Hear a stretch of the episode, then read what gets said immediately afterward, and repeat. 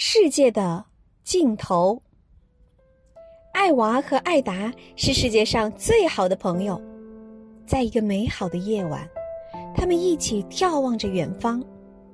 艾达说：“这个世界真美好，世界尽头会是什么样子的呢？”“是啊。”艾娃回答说，“我也想知道呢。”第二天早上，他们带着行李箱，想要一起去看世界的尽头。他们首先来到一个很大的城市。这不可能是世界的尽头，小家伙艾达说：“是的，这里太繁华了。”艾娃同意的点点头。于是他们继续勇敢前行。当他们终于走出城市后，就进入了一片广阔的沙漠中。世界尽头不可能是这样的，我们连这片沙漠的尽头都看不到。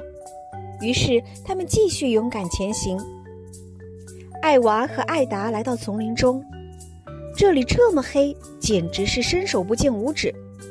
我们必须走出这里，去更远的地方寻找。艾娃担心的小声说道：“这里有太多的大树和花朵，我觉得有人在看我们。”艾达低声回应道：“于是他们继续勇敢前行。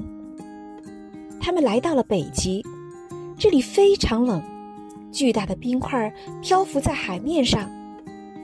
世界的尽头不会断成一块一块的。”艾娃指着这些浮冰说：“对。”艾达附和道：“顺便说一句，再待在这里，我会被冻成冰块的。快走吧。”于是他们继续勇敢前行。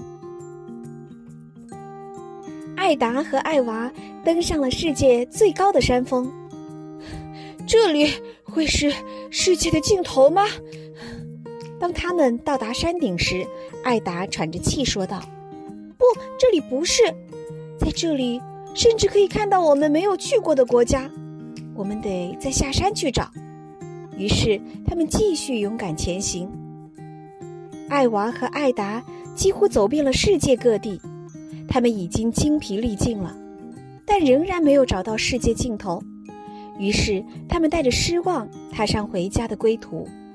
更糟糕的事情发生了，在途中，他们遇到了可怕的风暴，船就要沉入大海了。所有人都快速地登上了救生艇。哦不，艾达和艾娃没有在同一艘救生艇上。艾达搭乘的救生艇驶向岸边，他们被当地的村民搭救了。虽然艾达得救了，但他最好的朋友却不见了。